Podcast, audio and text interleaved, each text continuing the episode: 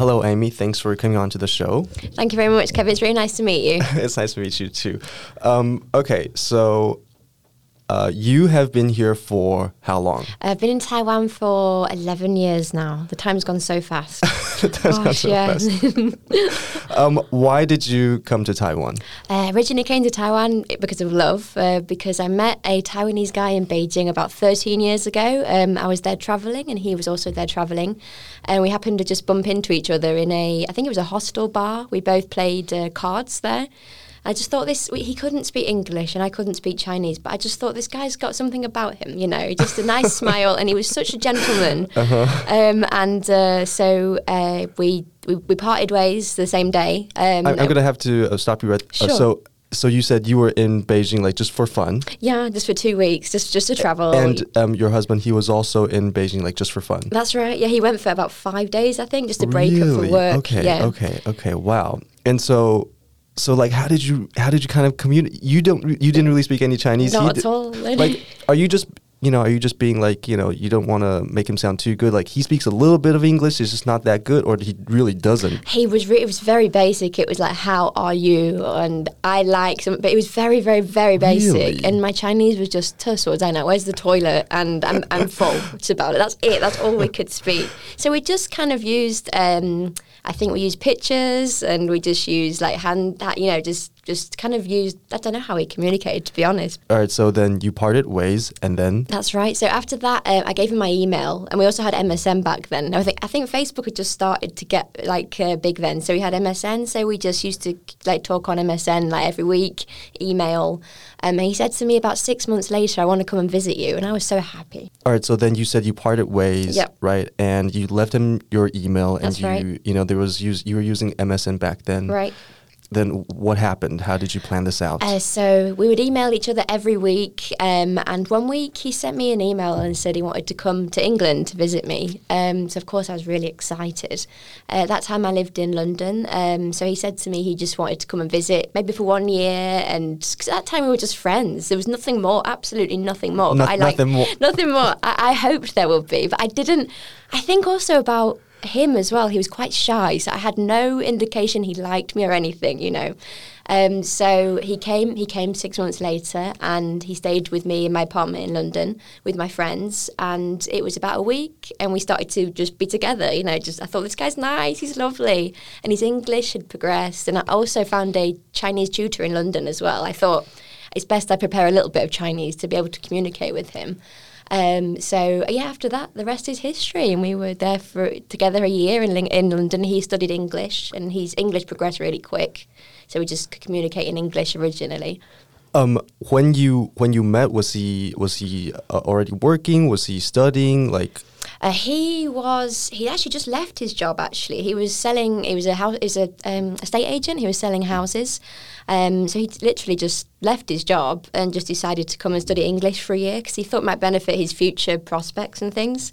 Um, so originally he was going to come back and sell and sell how, the house uh, houses and things like that. Um, but he um, yeah, after a year, we just decided I wanted to come to Taiwan because we got engaged really quickly. It was within a year we were, we were engaged. Uh, so you, you met and then uh, from from the moment you met uh, until you got engaged, it was, it was like only a year. It was literally nine months, something like that, really quick. Um, that, that is so quick. I thought we, uh, I ought to meet my future mother and father-in-law. It was very important, you know, if we want to get married. Um, so I came to Taiwan. Uh, I met the family.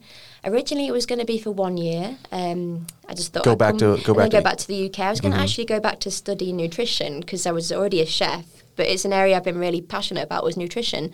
Um, so I, I plan to go back to university, but I think every foreigner will tell you one year becomes five years, becomes 10 years. It's, Taiwan's got a way of just keeping you here. It's just such a beautiful island. and we, I just stayed. Yeah, I just didn't go back. I think it's a combination of things. I think we move maybe a little bit, slow. would you say we move a little bit slower than yeah. people in the yeah, like I think UK, so. Yeah, right? I just I just love the culture here. I just think there's so many good things about Taiwan. I think the the the weather. I love the weather. Obviously, it gets a little bit hot, but I love it. The food, literally everywhere you go, you're in the mountains, you're by the seaside. There's food everywhere, which I love. Food for me is important, and just the people as well. I think the people are so friendly. Um, I'm sure you love our, our weather here, right? Especially the winter reminds you of. I love it. Reminds you of home. The it wet does. and Yeah. The wet and The cold. wet weather. That's why I live in Danshui. London weather, yeah. Yeah, right, the wet and cold is like, oh, just like home. It, it it, literally, some days I wake up, I see the sky is grey, and I think, oh, it's home. Right? Oh my god, I, I just hate it. I- growing uh, growing up in Taipei, this has been the one thing that I've always wanted to. That made me feel like I want to move somewhere else. It's because the winters are cold Yes. and wet, Yeah. Mm-hmm. and the summers are hot and humid. You get real contrast, right? you really get a massive contrast. right. And actually, I think tai- Taiwan. uh, So a lot of people have said to me, "Oh, you won't think it's cold because you're from the UK." Actually, I think Taiwan's colder because you don't have the central heating in the houses. true. And also, um, I think at home we all have the ba- every every place has a bath. You know. Um, so literally in the in the winter, I'll just take my I've just got a t-shirt on indoors. But in Taiwan, I'll have my coat on. You know, so it does feel colder in Taiwan. That is that is definitely true. Mm. Um, you know, I've had uh, I've asked foreigners here. I'm, I'm like, you know, people like Europeans, right? Maybe like um, someone from France. I'm say like, well, so the winters here are definitely nothing for you, right? Mm. And then um, she's like. No, actually, it's it's actually cold here, and Yeah. because like what you said, there's no there's no heating indoors. Yeah, yeah. for like I guess for a lot of European people from cold weathers, right? You have heating at home, and if you want to go somewhere, um, you know, all the buildings have heating, but here it's we don't have it at all. Definitely. So you got your coat on and everything indoors. Yes. Um, so you said you were back in the UK. You were you worked as a chef, That's right? right? Yeah. So I, from being really small, I just knew that I'd have some uh, connection with food with my job. Uh, literally, just used to. Help. Originally, it was I'd help my mother in the kitchen when I was really small, maybe three years, five years old. Uh, I'd help my mother in the kitchen, and uh, I just do simple things like cakes and things like that. Um, and then I think I got to be about 14 and I thought it's a, I'm going to leave school in maybe two years' time. Um, so I decided I want to go to catering college. So I left school at 16. I went to catering college for three years. Um, I left there about 1920 and then I started to just go into restaurants and uh, restaurant kitchens and things like that. Um, so when I met my husband, I thought I'd continue down down that road. Um, but when I first came to Taiwan, my Chinese ability was zero. So I really Mm-hmm. thought if I want to go into a kitchen, I have to speak Chinese. I, I don't want to be this kind of person that everyone needs to speak. You know what I mean? I just wanted to able. everybody yeah, needs to speak I slow people down, and you know, I wanted to be able to speak at least some Chinese in a kitchen. So I thought I'm going to first learn Chinese for the first year, and then after that we'll see what happens. Um, but then we decided to open our own place uh, after that. Right. Uh, speaking of your own place, so Mm. I know you have your own restaurants, right? You have uh, like three. That's right. Yeah. And what is the name called, and where is it? Uh, so we have, uh, so we've got two a- actual shops. One's in Danshui. It's called uh, Brit Shake. Uh, Chinese name is Ingguo Nai Nai, and one's also uh, Taipei City Hall around Taipei City Hall station. Um, we also have Sogo. So Sogo, we just sell uh, desserts like scones and things like that. So Sogo is open just for it's like uh, until uh, September, uh, and then we'll, we'll obviously extend the um, the contract if it goes well. Um, so it's yeah, it's called Brit Shake, and it's called Brit Shake because um, Could you could you say that again? British what? Brit shake. Brit? So like British and milkshake is mixed oh, together. Brit, yeah. Brit shake. Brit shake, that's Okay. right. Yeah. So many people thought originally it was like handshake, like the British handshake, but actually it's to do with milkshakes. Um, so when I when we first decided to open a restaurant, we kind of thought it was a bit of a gamble because I said to my Taiwanese friends, um, "I'm a British chef," and the response was always, "Well." English food isn't very nice, right? You know what I mean? Yeah. Yeah. I think the whole world's got a bad image, you know, British food. But but uh, I feel like Gordon Ramsay turns kind of Yes. does he turn that image around? He's wonderful, and also Jamie Oliver as Oh, well. right, you right. know, That's yeah. right, So yeah. I really think that um, the good food in England is the stuff we cook every day in our homes, in our kitchens, which Gordon and Jamie uh, portray really well. Um, but I think when people go there on holiday, uh, they maybe will go to London or a restaurant. Uh, we we seldom go out to eat, really seldom. Maybe just for birthdays or special occasions. because it's like really expensive Yeah, to it definitely eat out. really expensive. So you, there's two ki- there's two types of restaurants in England. I think really expensive, great restaurants, or there's the cheaper ones, maybe microwave food. You know, so I understand how it's got a bad rap. People just think, oh, we've got fish and chips, or we've just got this microwave like potato and things like that. Um, so I, I- hold on to that. Sure. Um, I want to clarify like um, when Amy said fish and chips, chips is actually French fries. French fries, Yes, yes. that's right. Yeah. So in England we call uh, yeah uh, French fries is chips. Yeah. yeah, it's fi- uh, like fish and French fries. That's right. And so Amer- American chips is crisps in England. Like yeah. Oh, really? Yeah. so we call like- the potato chips Oh, crisps. they're crisps. Yeah. Oh, So okay. it was so much confusing. Like my husband when we first came, you know, because. Um, but I uh, so I forgot who we were. You were talking about you. It was a gamble because your Yes. friends said English food are not good. Definitely. So we thought uh, if we invest a lot of money into getting a restaurant, and you know, we'd, we'd put all our, our money investment into a restaurant, and it also just it was just too too much of a gamble at that moment. So we just said, oh, why don't we just open a, a night market? You know, it's a night market stand. There's not that much of an investment. You opened a night market stand. we opened a night market stand, yeah, in Gongguan. And that was 11 years ago. Yeah, 11 years ago now. And it was such an adventure. I loved it because at that time I still couldn't speak Chinese very well. Um, and I was a bit nervous for a start because I thought, oh, how would they, you know, and, uh, foreigners there, how would they take it? But it was just such a beautiful community. I feel like everyone would be quite excited. Yeah, it was just so nice. Everyone was so kind and friendly, and you just felt like the whole street was a big team. You know what I Right, mean? Yeah, right. they were so kind. If you run out of something, they'll help you out. You know, if you're too busy, they'll come and help you. Um, so I kind of missed that actually. I Oh, by the way, was it was it like an actual stand? Like it was like a cart that you There was had. the carts every day. We'd push the cart. I would say, oh, how long would it be? About fifty to hundred meters. We'd push it from the little warehouse to the to the place. Uh-huh. Wow. Yeah. Uh, so I built muscles in that time. I built some good muscles. Um, but it was yeah, it was just an adventure. And I, at that time, we just sold milkshakes because it was summertime, and also baked potatoes because in the England in England. We um we also have like uh, like night market stalls and we sell like just whole oh, potatoes. there are, there are night markets in the UK. Uh, so there's not as many night markets per se, but we just have like at night we've got like some stands that just open by themselves, like just one-off shops, um, and they'll have like potatoes. So uh, I know I knew that Taiwan already had the potatoes, but I wanted to do it really traditional. So we would like bake them really slow, and we'd also use foreign potatoes. I think they've got like a sweeter flavour, um, and we use British cheddar cheese on top, and use really traditional British flavours. Um, we didn't know how it would go, um, but um, business started to get better and better. We had a lot of customers, like keep coming back.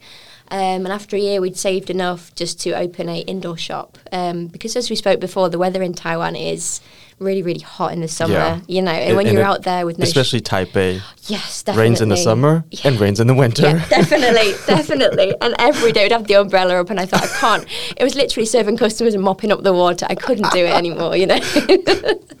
um, so we just we finally we got, we got our own like a restaurant, indoor restaurant in Danshui, and it was we chose Danshui because we just love Danshui. We chose Danshui because we just love Danshui as well. I just think it's such a beautiful place, and you've got the mountains, you've got the sea, Right, right. and it's just beautiful. I just love Danshui. Um, so we chose Dan Danshui. We opened there for about a year, um, and we gradually expanded the menu to something that I really wanted. So my dream was a real restaurant, you know. Um, so another year passed, and business was going well. So we had to expand to a bigger, a bigger. Um, we had to expand to a bigger restaurant, uh, which was on Old Street in uh, also In- in, in. That's right, yeah. And we've been there ever since. So I'd say nine years now. Yeah. And right, so so the Danshui one was definitely the first one that you that you started. Danshui was the first actual restaurant that we that we had, yeah, which was uh, we sold like uh, set meals and things like that. We sold just a, um, we sold just a more. Sorry, I'm mixing Chinese and English. We sold we sold uh, just a. What were you gonna say? I keep, I keep saying just. Uh, just Oh, yeah, yeah. just. we sold we sold just like uh, really traditional British foods and things like that. So it was kind of more of what I wanted to do. So um, you would say like the the main um, w- what your restaurants is uh, mostly known for are uh, your desserts and like the baked goods. Like you said, a scone, right? That's like your um, what would you call it? Your main. Yeah, like a signature. Yeah. Oh, okay, so a lot of people just come for the scones um, because we have really traditional British scones. I found in Taiwan um, many of the scones here are like American style scones, so they're a little bit more crunchy and they're like the triangle shape. Wh- What's the difference between Um, American and British Um, styles? So the uh, British scones are they're more soft, a little bit like a cake, kind of. You know, outside is a little bit crispy, but inside is really soft. Um, but the American ones, I find they're just they're just more like uh, or like a bit more crispy. Um, so they're good with coffee and things like that. But in England, we will chop chop them in half, and we'll put jam and cream with them as well.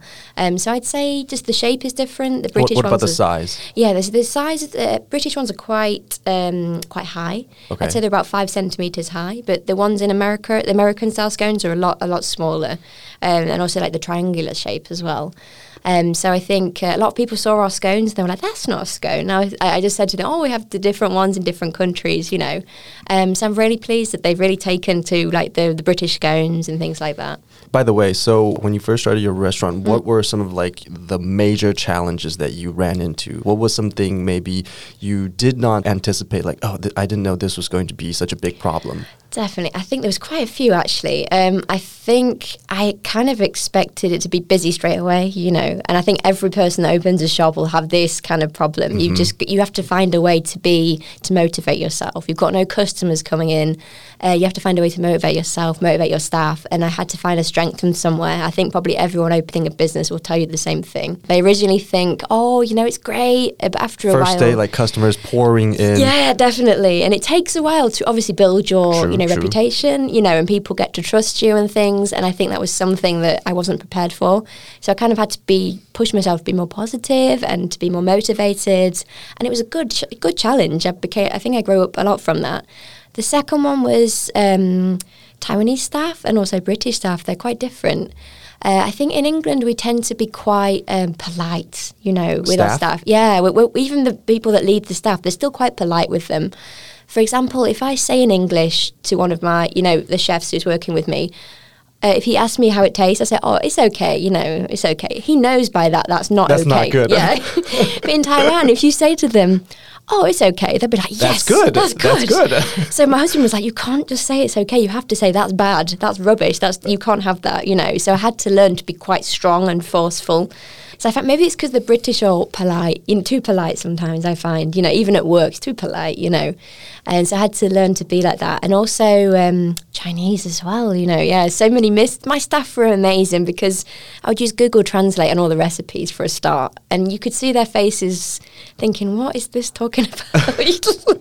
but they were so polite. They were like, "Oh, okay, okay, you know, we'll we'll try this." You know, they were so patient. Um, so my Chinese progressed a lot because I had to had to like It's write like out of, recipes. I out of had necessity. to definitely, That's yeah. The, that's definitely the fastest way to. to Exactly, I had to do it. I had a year to do it, and I thought that's it. You've got to be. You're a boss now. You just got to step it up. You know. yeah, yeah. What about like customers? Have you ever ran into like difficult customers or anything like that? Actually, I find um, I love the Taiwanese customers because it's going back to the politeness thing again. In England, a customer will probably say the same thing. Oh, was the meal okay for you? Yes, yes, yes, yes, and not come again. And you think, I don't know why. But Taiwanese people, they like to give like um, recommendations. And for a start, I find it quite difficult because they're, they're very open with you. They'd be like, "That's too sweet. That that's not good." And for a start, I was like, "I'm not used to this." You know, like like British people are like, "Yes, it's okay." You know, but now I think, "Wow, it's great. I can progress." You It know what is- I mean? is great, Yeah, I love it. So customers will keep saying, "Oh, that was last time. It was better," or "This time it's a bit dry." And I think, "Great, I can progress now." You know, yes, Yeah, I do yeah. prefer this way of of honesty. You know, in Yeah. restaurants. Yeah. The worst is definitely something not being good, and you just cannot figure out what goes yeah, wrong. and people just not coming back. It You drives you crazy. Definitely. It's like, what is the problem here? Exactly. What's going on? I don't know what I'm doing wrong. They say it's nice, but What's going know. on? If it's nice, then why don't you come back? exactly. Yeah. Exactly. So I love this now. I love the way I, I'm so happy for like opinions and things like that. You know. um, you grew up knowing how to bake, right? Mm-hmm. And so when you started um, your restaurant here in Taiwan, did you sort of have to change the recipe? Did you have to change the flavors a bit?